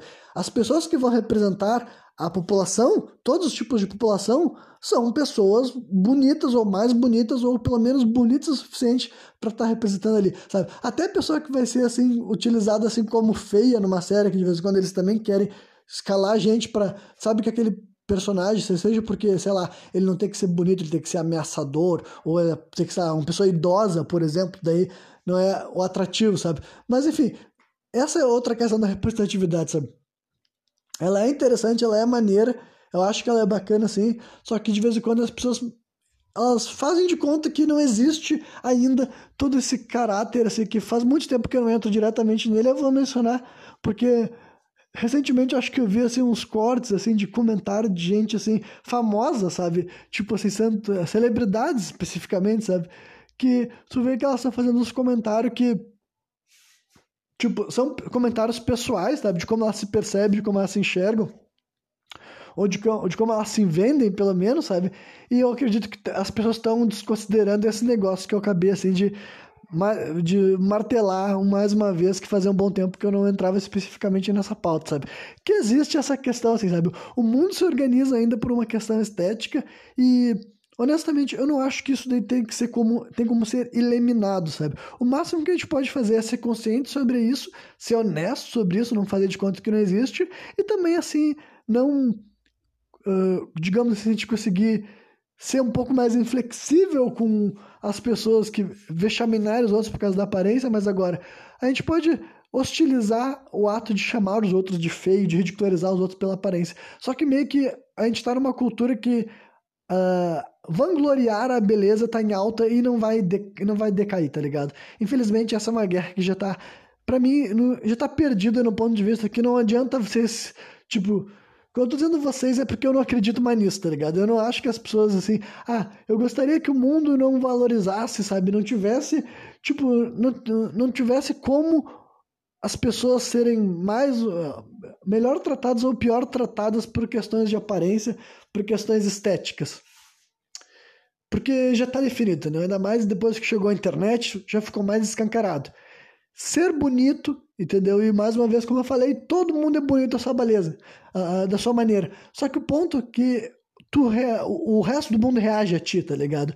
A tua percepção, a tua aceitação, o jeito que tu se enxerga, é super importante, é super bacana, mas o que eu tô falando aqui não é sobre essas coisas. Todo mundo tem que aceitar a sua beleza natural. Eu acho super maneiro isso, eu tento trazer isso pra minha vida, eu tento enxergar as coisas dessa forma. Só que eu tô levando o debate pro outro lado da questão, que além de como tu se percebe, tem a ver como que o mundo responde a essas questões, sabe? E o mundo se organiza em prol de uma razão estética em todos os níveis, em várias situações, sabe? Independentemente de quem tu seja, sabe? É aquela coisa que eu já usei alguns exemplos, sabe? Num, tipo, não dá pra fazer de conta que tem uma maneira só de ser homem, uma maneira só de, só de ser mulher, uma maneira de ter a pele branca, uma maneira de ter a pele negra. Todas essas coisas hoje em dia, sabe? Até quando existe a pauta de representatividade, elas são levadas a. Tipo, são analisadas são desqualificadas de certa forma, sabe? E as pessoas. E quando eu digo as pessoas, é um conjunto, sabe? É uma amalgamação. Tem a ver com a sociedade em si vivendo na realidade no dia a dia, emitindo opinião, propagando, sabe, conceitos, e não só propagando conceitos, mas o que é mostrado na prática, porque também não adiantaria todo mundo ter um discurso dizendo assim, não, vamos parar, né? Digamos que a gente tornasse, né? Isso aqui é só um exercício hipotético que é impossível de acontecer, mas digamos que fosse instaurado que é impossível você propagar elogios sobre os outros, sabe? É, a gente é uma sociedade transcendental em questão de ninguém elogia ou ofende os outros por questões de aparência. Essa sociedade existe. Por exemplo, ainda assim, isso provavelmente não alteraria como as coisas funcionariam na prática, tá ligado? No sentido que a tua aparência ainda facilitaria para te ter melhores relacionamentos, ou tipo, não digo melhores relacionamentos, aí eu cometi um erro, mas maior possibilidade de entrar em relacionamentos, tá ligado? É uma coisa inegável e indiscutível. Tem todas as outras questões, tem todo lado emocional e comunicativo, sabe? E maneira de se expressar, maneira de se perceber, inteligência emocional, inteligência interpessoal e intrapessoal. Sim, essas coisas todas existem. Só que a beleza tá sempre tudo isso. A beleza não é um bagulho que subtrai. Ela tá ali, entendeu? Se tu tiver menos beleza, tu vai ter que compensar em outras coisas. Se tiver mais beleza, tu não necessariamente precisa compensar, mas se tu tiver a beleza e todas as outras características necessárias, tu tá na frente da pessoa que tem só as outras características, mas não tem a beleza, tá ligado? E esse é um negócio que aconteceria. Tem gente que por ser mais belo, é por isso que eu quantifiquei assim como como problemas assim que quantifiquei não, mas é um bagulho que eu, eu já fiz anotações assim né, escritas mesmo eh, em arquivos para me lembrar desse assunto, que eu defino como essa pretty people problems, sabe? Ou, ou rich people problems também, que eu vou estender um pouco, né? Que assim, é problema de gente bonita e problema de gente rica, sabe?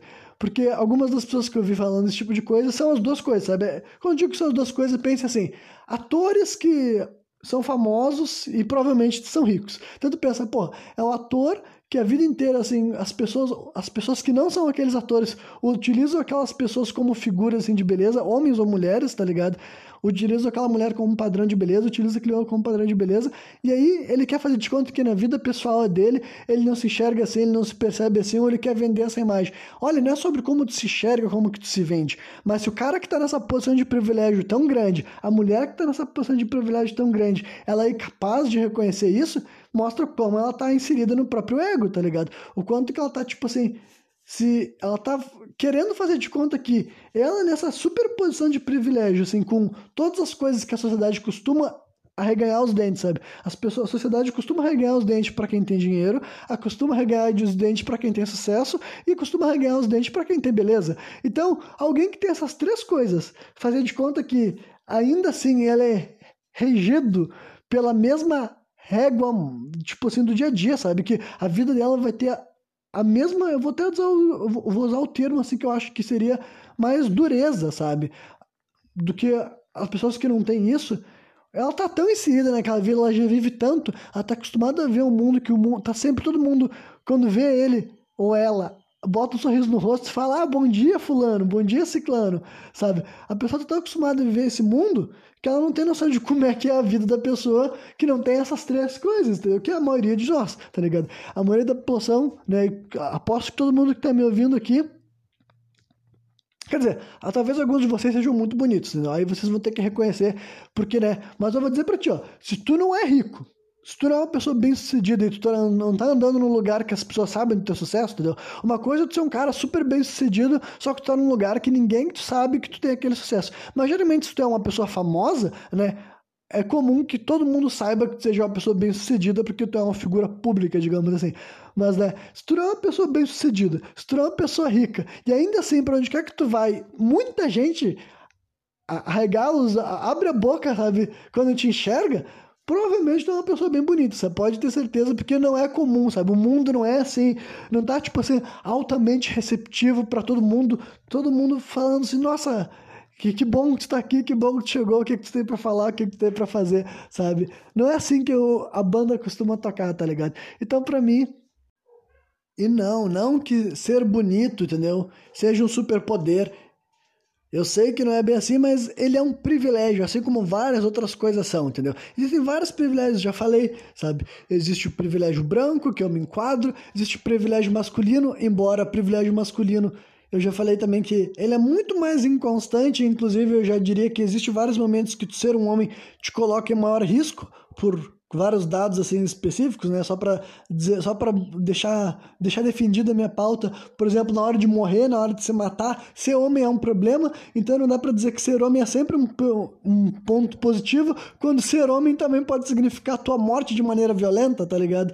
Mais chance de morrer, então, né? O privilégio masculino eu ainda acho que ele existe, mas ao mesmo tempo eu não posso dizer para ti, ah, não, o homem tá sempre bem por estar homem e, e só por ele ser homem ele tem maior chance de estar tá de, ter, de, enfim, de estar melhor posicionado na sociedade o tempo inteiro. Não, sabe? Hoje em dia eu não posso dizer isso, mas ainda acho assim que existe o privilégio masculino em alguns momentos, sabe? E existe o privilégio estético também, que ele não é um superpoder. Ser bonito não vai, o mundo não vai cair de quatro por tipo que tu é bonito. Só que agora, se tu for feio também não, tá ligado? Esse que é o ponto a mulher bonita, o homem bonito, pelo menos ele tem esse recurso a mais extra que ele vai, pode utilizar de uma forma.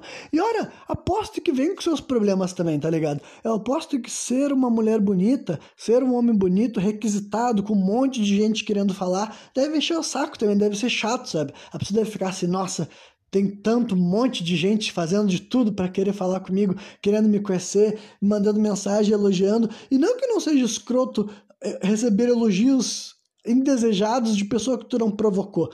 Também deve ser um problema também, sabe? Só que esse é um problema que eu e várias outras pessoas não experimentam, e mais uma vez não estou dizendo que não é um problema, só que, né, esse, qual é o outro lado da moeda, sabe? Qual é o outro lado da moeda da pessoa que é o, completamente o oposto, sabe? Em vez da pessoa que se sente incomodada que a aparência dela faz com que várias e várias pessoas tentem se comunicar, né? Algumas tomando mais liberdade do que é o necessário, eu concordo, mais liberdade do que é o uh, civilizado, digamos assim, mas até o mínimo aquela pessoa assim, que tentam, as pessoas tentam chamar a atenção, tentam mandar um oi, tá ligado? As pessoas assim, ah, vê o perfil de um homem que acho bonito, ah, vou tentar mandar um oi para esse cara. Ou vê o perfil de uma mulher que acha bonita, vou tentar mandar um oi para essa, pra essa pessoa. Vou comentar um story, vou tentar chegar até essa pessoa, ver se essa pessoa me nota numa multidão, entendeu? Então, eu imagino que ter essa pessoa que é muito requisitada também tem esse problema. Nossa, é muito chato ter tanta pessoa querendo falar comigo,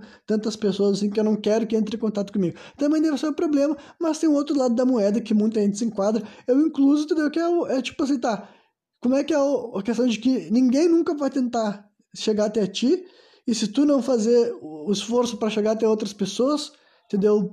Essas coisas não, não não fluem, né? Então, por isso que eu falei, isso deu problema de gente bonita, sabe? O problema de gente bonita é lidar com essa constante desejo das pessoas de te dar atenção, sabe? E, só que daí, esse daí foi só um ponto específico, sabe? As pessoas que são privilegiadas, tipo, esteticamente privilegiadas, elas vão ter maiores oportunidades, entendeu?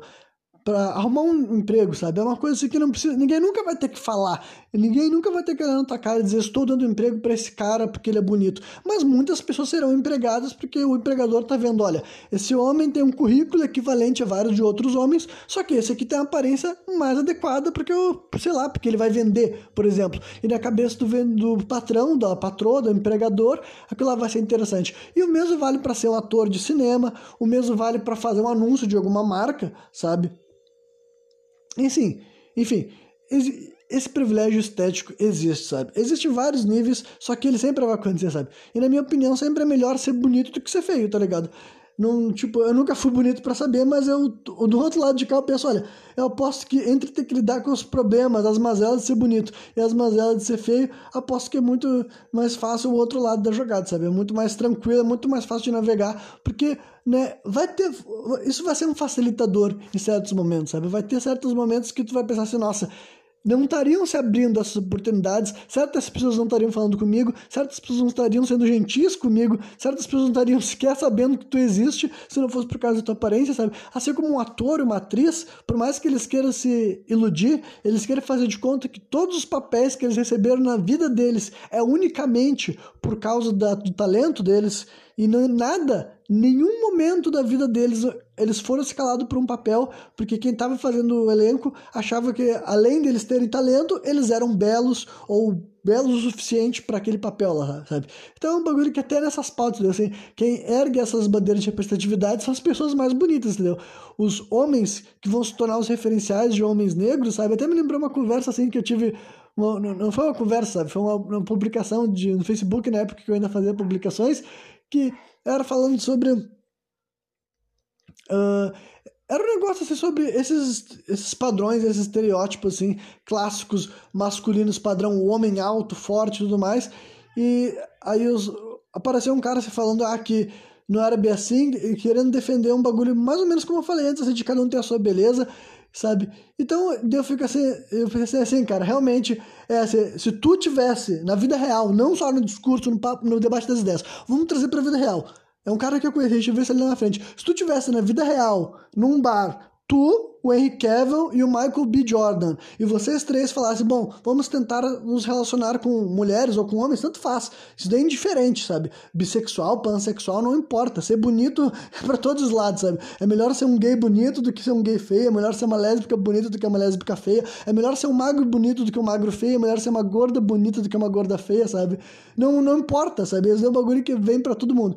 Então, aposto que se tivesse aquele cara o Michael B. Jordan e o Henry Cavill num bar e os três tivessem que ver quais deles conseguiriam maior aprovação de outras pessoas para se relacionar, para se envolver, enfim, para beijar na boca, para casar, para ter filho, para porra que for, cara.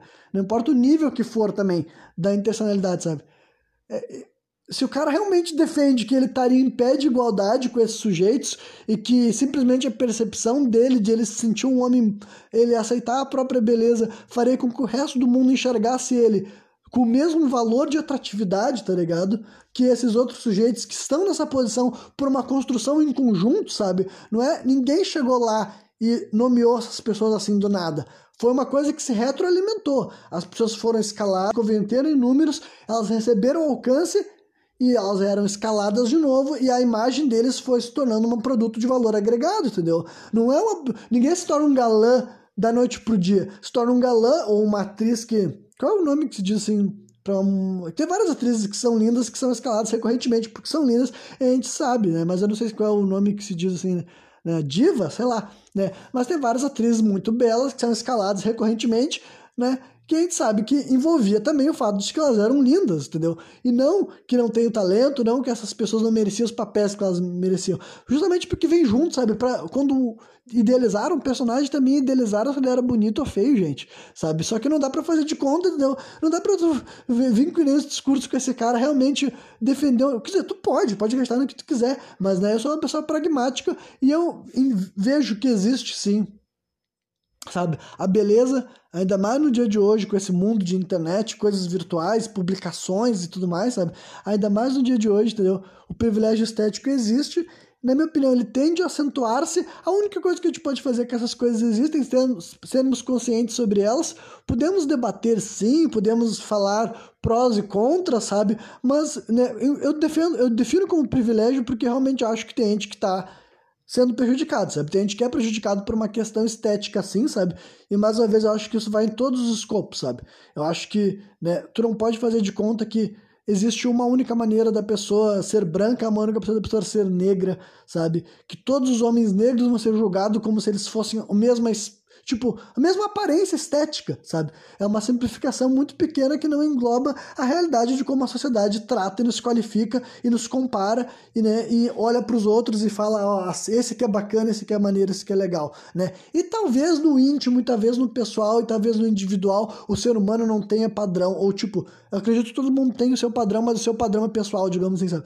Só que, olha, a sociedade não se organiza a níveis individuais, não. No final das contas, Tu tem que entender que não é porque tu, ah, eu não acho esse homem bonito, eu não acho essa mulher bonita. Tudo bem tu achar isso, sabe? Só que o resto do mundo tá, tá se relacionando com aquelas pessoas, sabe? Tá abrindo oportunidades, dando oportunidades para alguém devido à aparência também, ou privando, ou falando assim, não, tu não tem aparência adequada, tu não é o jeito certo, sabe? Uh, de, de estar assim, uma frase até que eu me lembrei assim que entra bem nesse específico assim tal, que eu já vi assim um um, um, um monte de mulheres gordas reclamando desse tipo de comentário que é tipo assim, ah, tu é tão bonita de rosto, sabe? E eu entendo como isso daí é um, eu não sei como é que se fala em português um, quando é um elogio misturado com uma ofensa junto, sabe? Que tem uma expressão em inglês que é backhand compliment, sabe? Que, né, uma pessoa tão bonita de rosto já tá dizendo, sabe? O teu rosto é bonito, o teu corpo não é bonito. Então, o elogio é uma ofensa ao mesmo tempo. Eu entendo como isso é uma coisa agridoce. Só que, né, um bom ponto de perspectiva é, bom, pensem então que tem mulheres que não recebem nem esse comentário, sabe? Tem mulheres que as pessoas nem falam, ah, você tá bonito de rosto, sabe? Nem se, nem se preocupam em destacar que pelo menos de rosto essa pessoa bonita, entendeu? Então, mais uma vez, olha, não é para reforçar essas críticas, não é para reforçar essas ofensas. Quem acompanha esses meus programas sabe que, olha, nenhuma vez que eu, fiz nenhuma crítica a nenhuma figura, jamais o meu posicionamento veio por causa da aparência dela, veio porque se essa pessoa é bonita ou se a pessoa é feia. Só que agora eu não sou o tipo de pessoa que faz de conta que o mundo não liga para essas coisas, sabe? Eu já eu, e eu odeio muito quando eu vejo gente assim linda que tipo assim, se relaciona com outras pessoas lindas e depois mentem pro mundo que não existe isso, sabe? Eu fico assim, peraí, a vida inteira o mundo foi mais gentil contigo, mais receptivo, mais caloroso. E como eu disse, eu sei que não é um superpoder, sabe? Mas em todos os âmbitos da sociedade, sabe? Todos, até pro cara famoso. Quantas figuras famosas do mundo a gente sabe que é famoso, mas a sociedade ainda fala que é feio pra caralho? Eu não vou nem listar aqui. Vocês agora que estão me ouvindo sabem disso, sabe? Existem várias figuras que a gente sabe que é famoso, ou que pelo menos é rico, ou é rico e é famoso, mas que mesmo ele sendo rico e famoso não impede a sociedade de zoar a aparência daquela pessoa esteticamente falando, dizendo que é um homem muito feio, uma mulher muito feia, isso aquilo, ou o corpo. As pessoas dão jeito de atacar, sabe? E tudo mais. E, e também, assim, falando assim, questão de proporção, sabe? É óbvio que tem gente bonita, que tem gente que fala assim, ah, eu vou dar um exemplo assim, como é que é mesmo aquela mulher que. Alessandra Negrini, sabe? Alessandra Negrini é uma mulher que muita gente fala que, que ela é uma mulher muito linda. Eu também concordo, né? E é óbvio que tem um hater da Alessandra Negrini que vai lá e comenta assim: ah, ela tá com isso, tá com celulite na bunda. Tipo.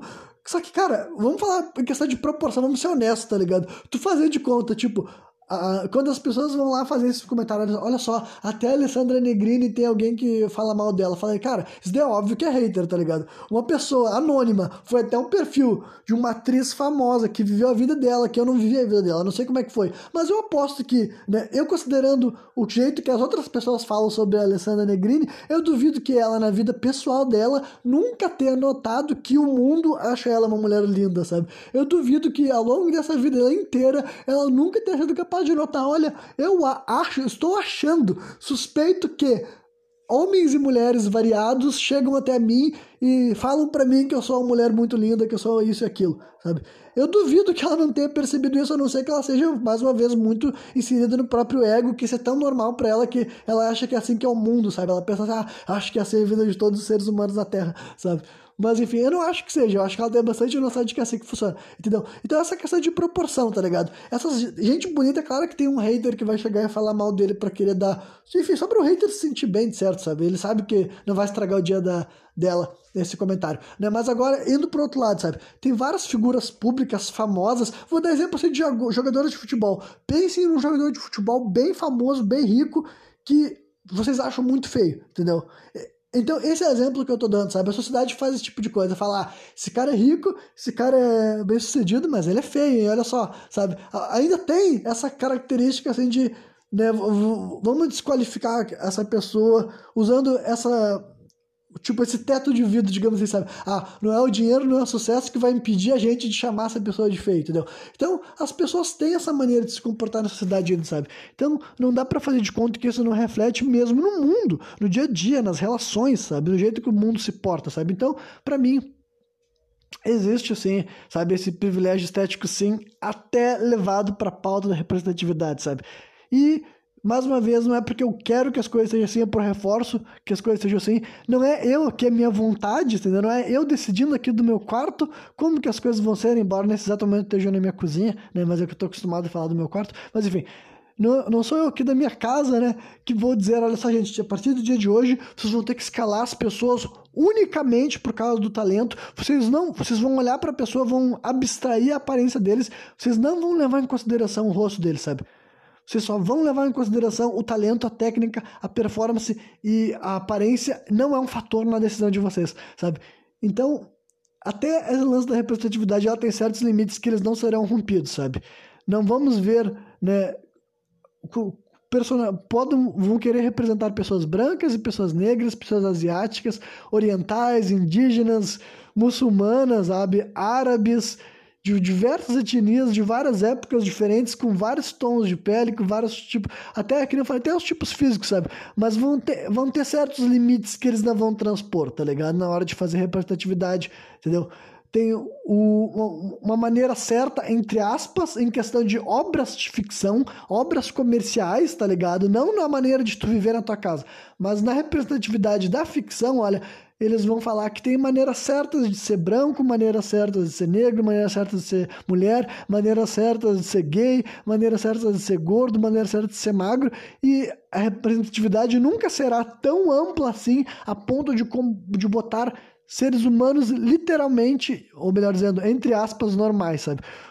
obras comerciais visando lucro, visando engajamento, visando público sentado para assistir, vão levar em consideração que figuras bonitas. Olha, eu não acho que foi para casa, tá ligado? Eu não acho que o cinema começou a retroalimentar esses atores e essas atrizes a troco de nada. Eu acho que eles identificaram que quando tu colocava atores e atrizes bonitos num filme, várias pessoas iam assistir, entendeu? Várias pessoas voltavam para assistir. Entendeu? Eu não acho que se tornou à toa que surgiu esses galãs e essas divas que eram escalados sabe? Mais uma vez, não que eles não tenham talento, não que eles não sabem interpretar, mas, né, além de eles terem talento, eles são pessoas bonitas, entendeu? E esse peso vem junto que não tem como, pra mim, não tem como desconsiderar, tá ligado? Então, era só isso daí, tá ligado? Eu acabei me estendendo bastante nessa parte de representatividade, que eu passei por vários assuntos, e depois tentei trazer para o lance que eu acho que chega até a minha vida e a tua, sabe? Além do, da ficção, também encosta nas nossas vidas de uma maneira real, sabe? E pragmática, digamos assim. Mas é isso aí. Qualquer dia eu tô de volta novamente, trazendo mais um programa sem contexto.